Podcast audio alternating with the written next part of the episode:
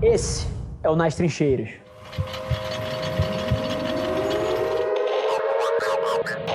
Vou tentar falar de uma forma estruturada porque é impossível apontar uma coisa só que cause uma, uma trajetória dessa. Isso é quase ingênuo de você pensar que você mudar um parafuso vai explodir uma trajetória. Então a primeira coisa foi gerir as pessoas por contexto e não por controle. O que, que eu digo quando eu falo contexto versus controle? Eu acredito profundamente em você dar para as pessoas a ideia do todo. Então, por que, que você está tentando fazer aqui? O que, que essa empresa é sobre? Qual é a missão aqui? Mais uma vez, missão é uma palavra muito batida, então quero usar ela com muito cuidado aqui. Mas é muito mais você explicar para as pessoas o que, que vocês estão tentando construir e o que, que é o resultado ideal e depois você dar autonomia para essa pessoa chegar lá da maneira dela. E você não julgar as pessoas contra benchmarks idealistas de como você faria aquilo. Então essa é uma mudança radical do que era feito antes para o que eu apliquei lá dentro. Isso é um. Isso me deu escala. Eu acho que a maioria das pessoas que não consegue crescer uma empresa não cresce porque quer julgar os seus funcionários a um benchmark ilusório da forma que o, que o fundador faria ou que o gestor faria. E não é assim que funciona. Então essa é a primeira coisa, gestão por contexto e não por controle.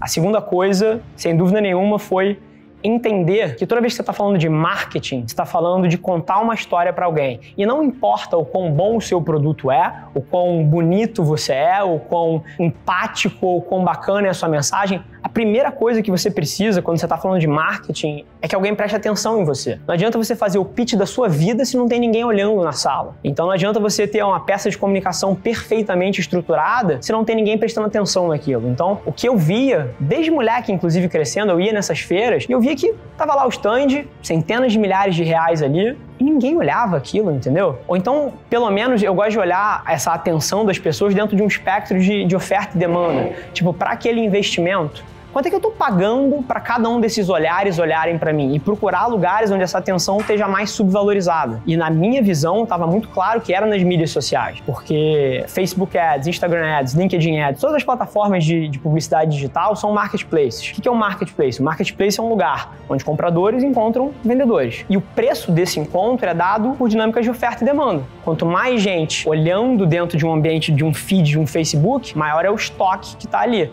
E quanto mais gente anuncia anunciando, maior é a demanda. Então a maneira que, que eu gosto de pensar é que quanto mais gente tem num feed de Facebook e tem menos gente anunciando ali, mais barato é essa atenção. Só que as pessoas eram muito céticas. Eu conversava com os pares de mercado que eu tinha e, cara, que Facebook para vender instrumentação industrial? Você tá maluco?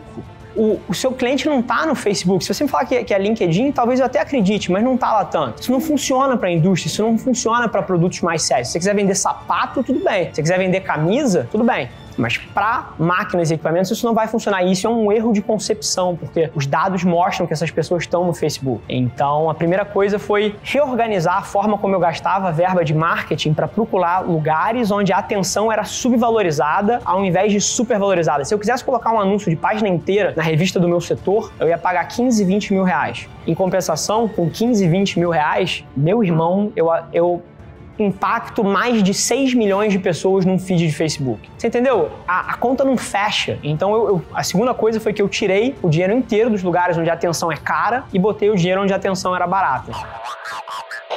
E a terceira coisa, eu acho que foi quase que uma benção, porque eu fiz isso sem querer e acabei, e acabei descobrindo que era a forma certa. O meu processo para produzir conteúdo para a internet não foi tão linear. Eu não falei, pô, vou produzir conteúdo e vou espalhar para os meus clientes e educar eles sobre o que eu faço. Não foi assim eu estava na empresa e quase que o conhecimento inteiro do negócio e do produto estava na cabeça do meu padrasto. E eu tinha um time de vendas muito mal treinado. E o meu objetivo no começo foi sugar o conhecimento da cabeça do meu padrasto, transportar isso para materiais internos para poder treinar as pessoas. Só que no meio desse processo eu percebi que o que eu estava fazendo era sugar o conhecimento dele para treinar os meus vendedores, para os meus vendedores treinarem os clientes. E chegou um momento que eu falei, cara, eu não preciso desse middleman aqui, eu posso ir direto. Então o meu conteúdo nasceu um, com uma pegada educacional e não uma pegada de venda. E é isso que funciona nas mídias sociais. Porque o que acontece é que nos últimos 10 anos a gente passou de um ecossistema onde nós éramos consumidores de conteúdo para também sermos produtores de conteúdo. Então, quando uma peça da minha empresa está num feed de Facebook,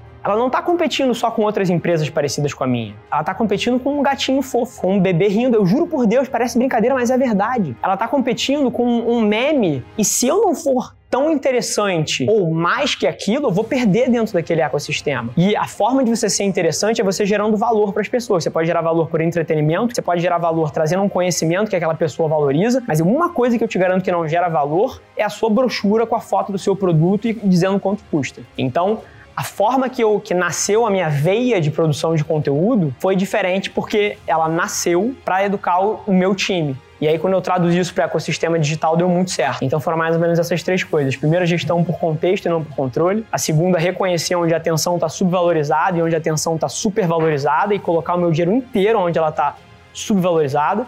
E a terceira foi entender como funciona a dinâmica nas mídias sociais de produção de conteúdo, que se você chegar com DNA de vendas, você perde nesse ecossistema.